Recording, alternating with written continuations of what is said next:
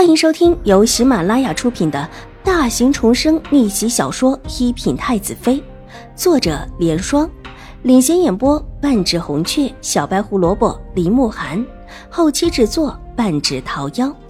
喜欢宫斗宅斗的你千万不要错过哟，赶紧订阅吧！第五十二集。虽然宁远将军府辜负了齐知府府上的亲事，但齐荣之一个未出阁的小姐居然打上了门，而且还想毁了秦玉茹的容，这心也实在是太恶毒了。原本和齐荣之正在议亲的一家，立时就取消了这门正在议着的亲事。这要是把齐荣之娶进门，这还不得让府里家宅不宁？这样恶毒的女子，谁敢娶？这次的消息一经传出，所有人都知道齐知府和宁远将军两府上再也不可能像以往那么的和睦了。恐怕就算是表面维系着的面子人情都不会有了。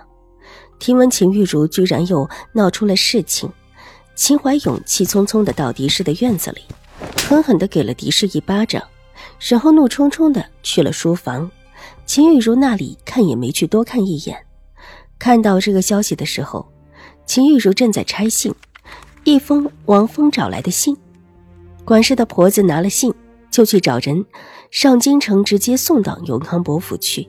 这期间有一个过程，找的是一直进京送信的那个人。那个人跟王峰正巧是很熟的，平日里也是一起做事。管事的婆子过来把信放下之后就离开，送信的去喂马，准备上路。王峰叫了几个人一起帮他整理路上的东西，顺手就把其中的一封信给摸走了。而现在这封信就在秦婉如的手上。很巧，这信是秦玉茹写给京城中那一位永康伯世子狄言的。里面不但表示了对狄言的思念，而且还把江州的事情扯到了秦婉如的身上，说秦婉如和齐天宇两个人私下有情。却又瞒着他这个当姐姐的，幸好这事被秦婉如身边的丫鬟青翠给发现了。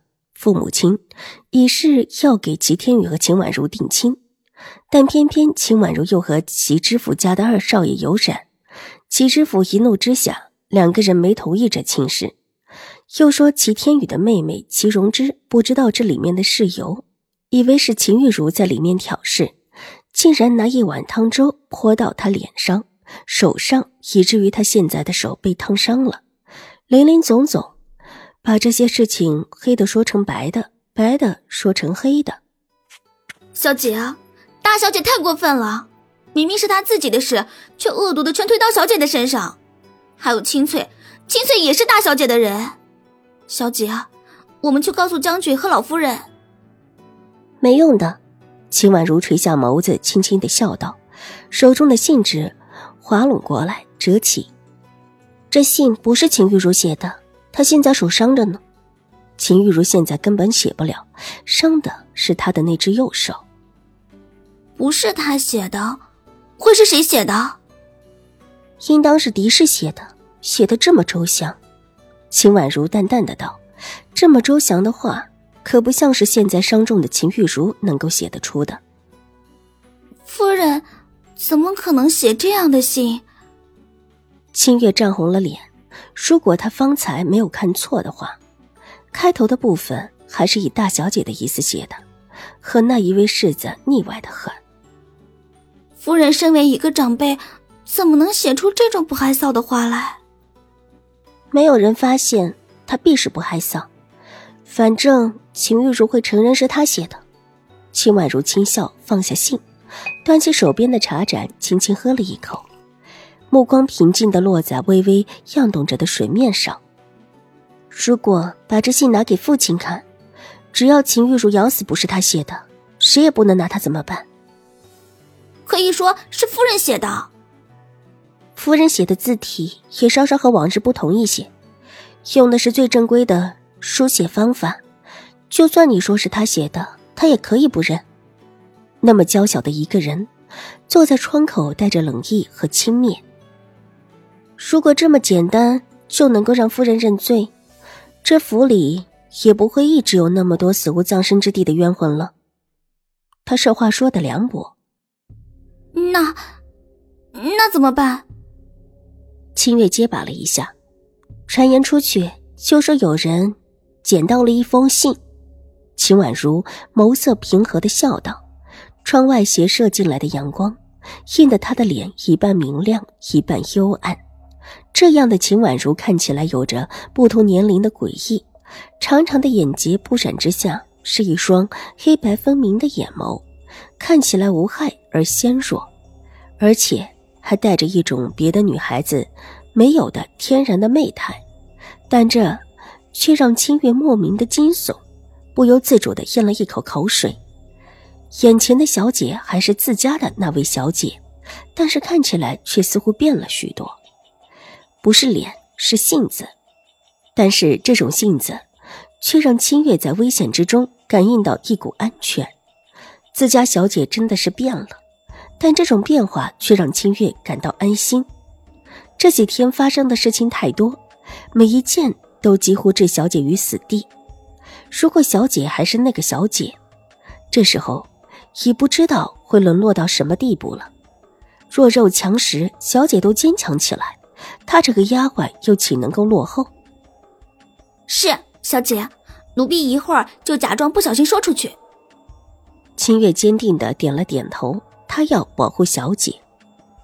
这时候还早，晚上出去传话，别叫人发现。走，我们现在去看看水姨。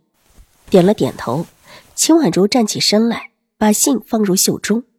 她得把信给水若兰送去，这是一个很好的筹码。